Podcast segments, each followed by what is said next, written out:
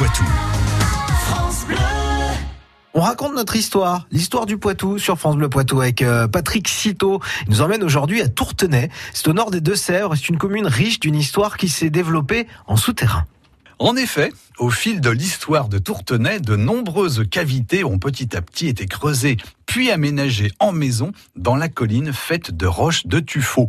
Cet habitat, qu'on appelle ainsi troglodyte, s'est vu complété par un pigeonnier souterrain, un monument unique dans la région qui appartient au domaine du Clos de Bois-Ménard, une exploitation viticole. La visite guidée du pigeonnier se fait uniquement sur rendez-vous. L'accès au monument se fait par la cour de l'exploitation viticole. Et une fois à l'intérieur, que peut-on voir? Entièrement bâtie sous terre, la tour du pigeonnier est haute de 12 mètres. Son existence est signalée en surface par une tour circulaire de 3 mètres coiffée d'ardoises. C'est par ici que les pigeons entraient dans leur habitation. Le monument comporte ainsi 1875 boulins rectangulaires. Alors ce sont en fait des trous dans le mur du pigeonnier qui servent de nid aux pigeons.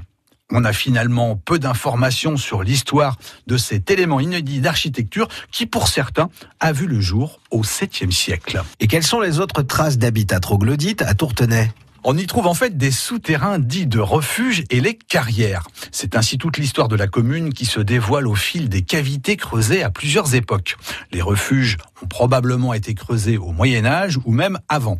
Ils servent alors d'espace de protection à la population qui s'y abrite pendant les périodes de conflit ou d'agitation.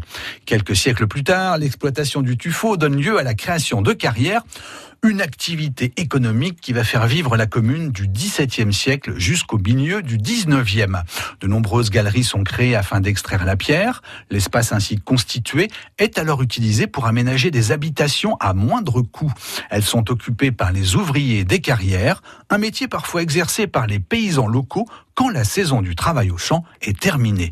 Il faut attendre le XXe siècle pour que l'habitat troglodyte et des carrières soient finalement abandonnés à Tourtenay. Merci pour cette histoire à retrouver tout de suite sur francebleu.fr. France Bleu.